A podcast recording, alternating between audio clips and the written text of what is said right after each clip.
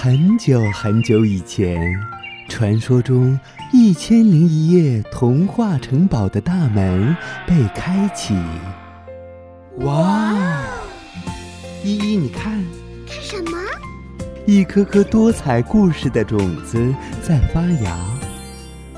玲玲，你听，听着呢。一个个小精灵们，是不是想要告诉我们些什么呢？小伙伴们，让我们一起去领略其中的奥妙与神秘吧！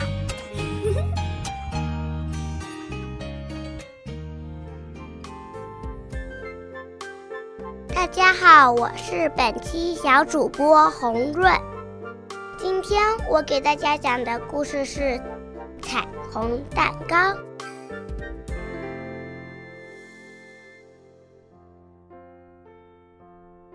妈妈的生日快到了，小猴子想给妈妈一个惊喜。他想来想去，还是决定送给妈妈一个蛋糕。小猴量好了面粉，打好了蛋，还加了妈妈最喜欢的草莓酱，然后放入大烤箱。甜甜糯糯的香味飘出好远好远，招来了小老虎、小猫、小兔子、小笨熊、小鸭子，好多好多小动物，大家都好想吃哦。不一会儿，小猴子就端出了一个大大的、红红的。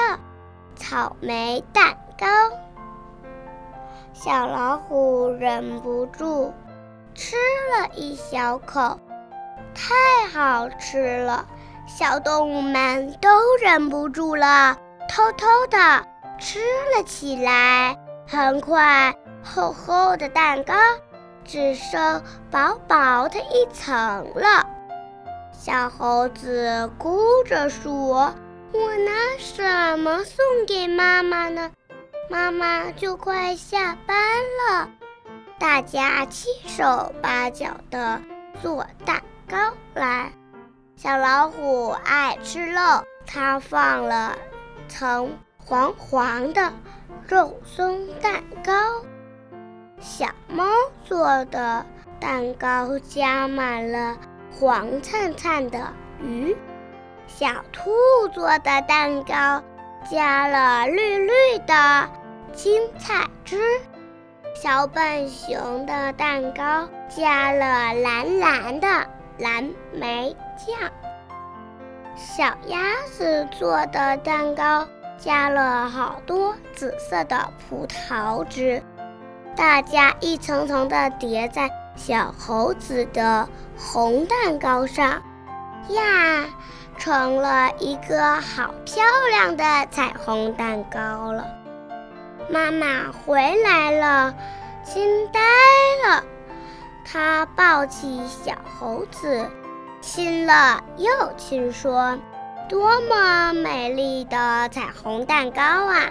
谢谢你，宝贝。”小猴子不好意思地说：“是大家的功劳哦。”小动物们也。